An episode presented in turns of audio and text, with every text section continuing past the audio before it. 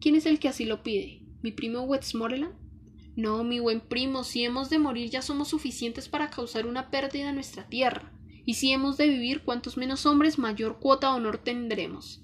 Sea la voluntad de Dios. Te ruego, no pidas ni un hombre más.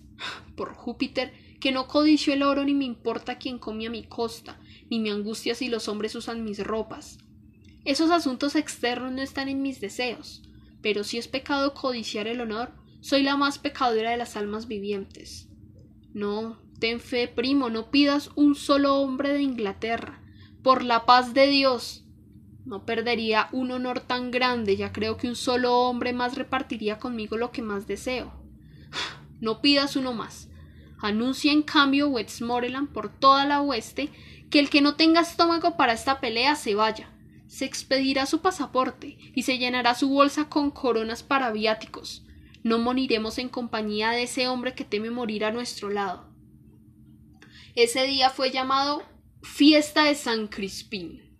Quien sobreviva este día y vuelva salvo a casa se pondrá de puntillas cuando se lo mencione y despertará cuando escuche el nombre de San Crispín. Quien sobreviva a este día y se haga viejo, cada año en la vigilia convidará a sus vecinos y dirá Mañana es San Crispín. Entonces se arremengará para mostrar sus cicatrices y dirá Recibí estas heridas el día de San Crispín. Los viejos olvidan y todo se olvidará, pero él recordará con provecho sus hazañas de ese día nuestros nombres familiares en sus labios como personajes famosos, el rey Harry, Bedford y Exeter, Warwick y Talbot, Salisbury y Gloucester serán recordados en copas rebosantes. El hombre bueno contará esta historia a su hijo y Crispín Crispiniano nunca pasará. Desde hoy hasta que se acabe el mundo, sin que en éste seamos recordados.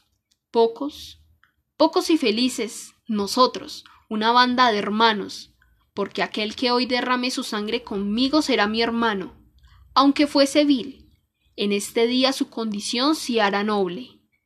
Y los caballeros que permanecen en su lecho en Inglaterra se considerarán malditos por no haber estado aquí, y su hombría será humillada cuando alguno que haya luchado con nosotros el día de San Crispín hable.